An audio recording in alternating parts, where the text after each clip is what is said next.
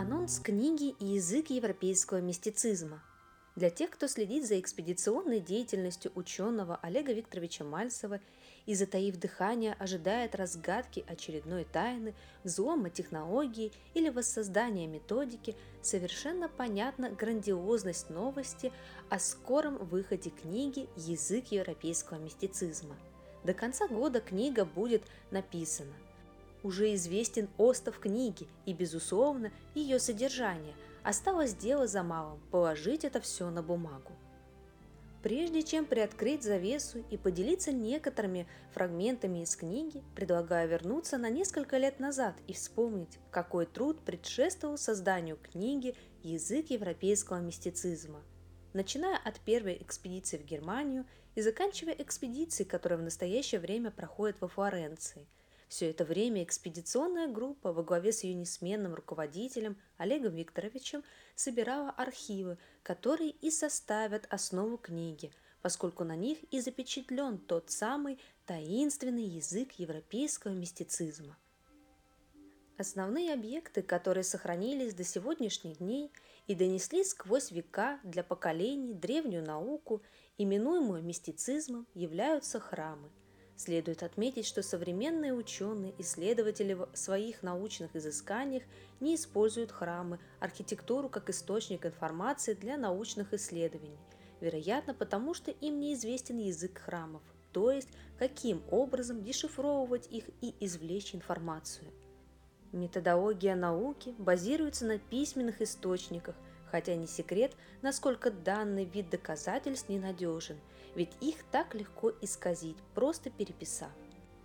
А спустя несколько десятилетий, не говоря уже о столетиях, одно поколение сменит другое, и очевидцев не останется. Не будет кому оппонировать, и все примут написанное за чистую монету. Поэтому, с точки зрения методологии науки и открывающихся возможностей для научных изысканий, Книга «Язык европейского мистицизма» дает новые бескрайние горизонты. Обращаясь в глубину истории, чтобы понять предпосылки возникновения уровней языка европейского мистицизма, его структуры и особенности, необходимо обратить внимание на то, что с точки зрения передачи данных историю человечества можно было бы разделить на две части – известную и неизвестную.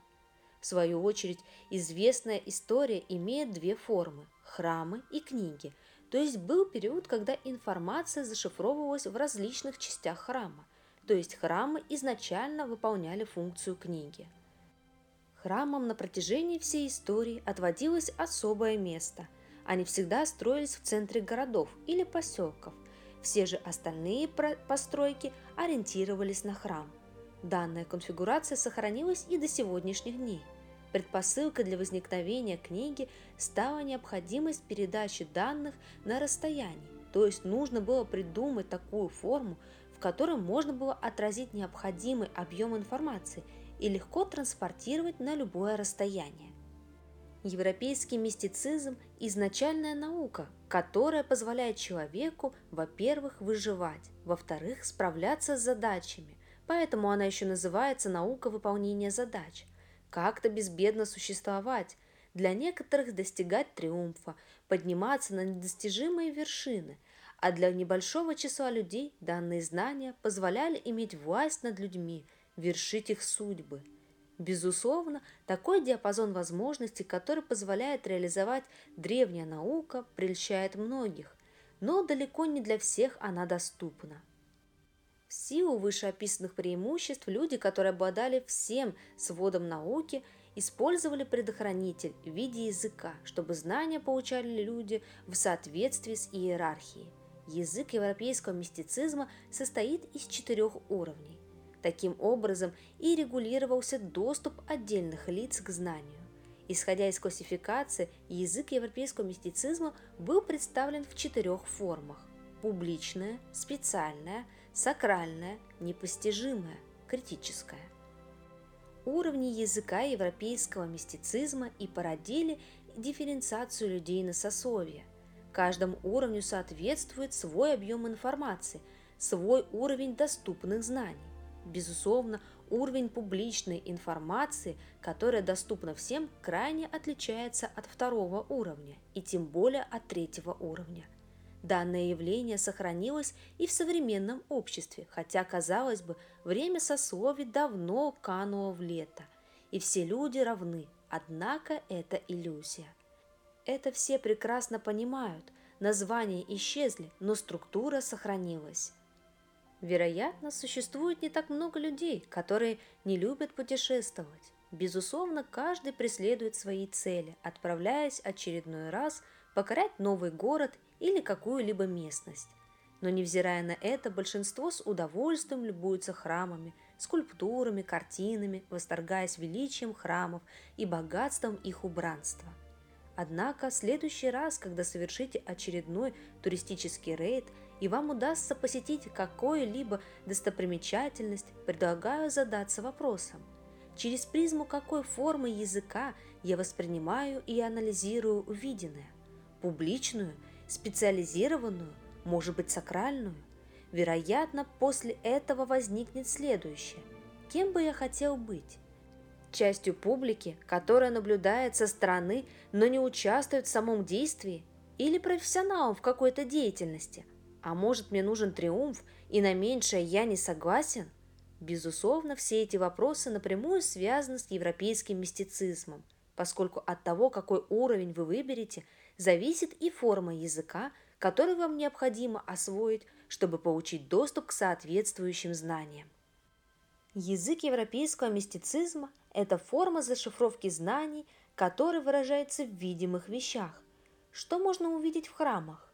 Символы, картины, скульптуры, фигуры и многое другое. А за всем этим скрыты от человеческих глаз, то есть от буквального восприятия, древние знания. Так вот – язык европейского мистицизма и позволяет проникать в тайны, извлекать знания древней науки, которые наши предки зашифровывали. Значительная часть европейского мистицизма скрыта за фигурами. Как известно из предыдущих экспедиций, европейский мистицизм базируется на восьми фигурах. Более подробно их и значение можно изучить в статье фигуры европейского мистицизма и загадки Иоанна Крестителя во Флоренции. Рассматривая храмы комплексно, не вдаваясь в отдельные элементы, можно встретить сооружения, относящиеся к различным уровням, согласно иерархии языка европейского мистицизма. Соответственно, они строились для определенного сословия людей. Например, во флорентийской экспедиции был обнаружен храм судьбы, и он относится к сакральным храмам – Сакральный язык европейского мистицизма позволяет проникнуть в тайну самого явления, в данном случае в тайну человеческой судьбы. Храм содержит описание проблем, которые существуют в жизни большинства людей, и, безусловно, как эти проблемы решить. Существуют храмы, которые посвящены отдельным инструментальным комплексам. Например, при исследовании Праги был обнаружен храм славы – Флорентийская экспедиция, впрочем, как и другие экспедиции, благодаря знаниям языка европейского мистицизма, знаменуется открытием новых технологий и методик достижения успеха, триумфа власти, а главное, как данное положение сохранить и приумножить.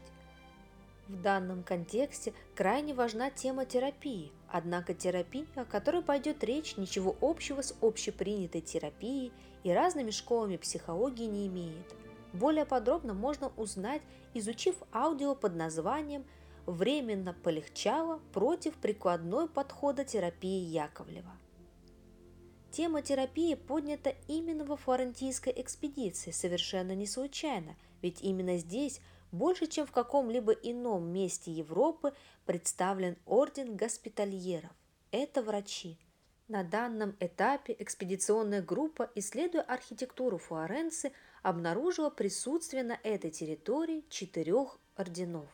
Орден святого Бенедикта, орден святого Августина, орден доминиканцев и орден францисканцев.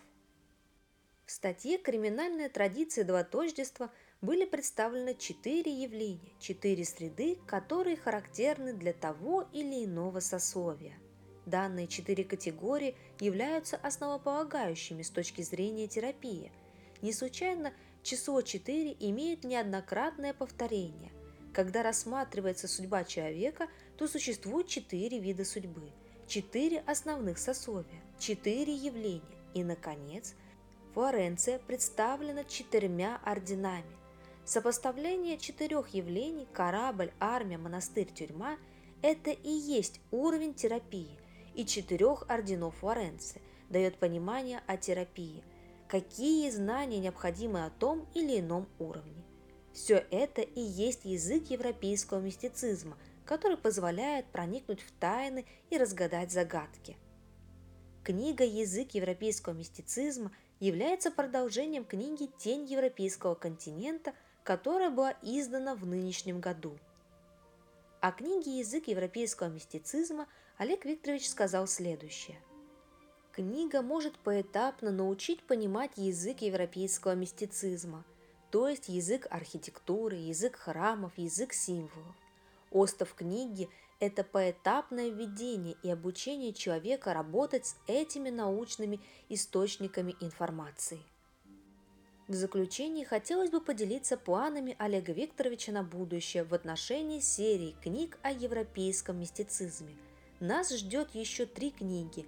Серия будет состоять из пяти книжия, и это символично –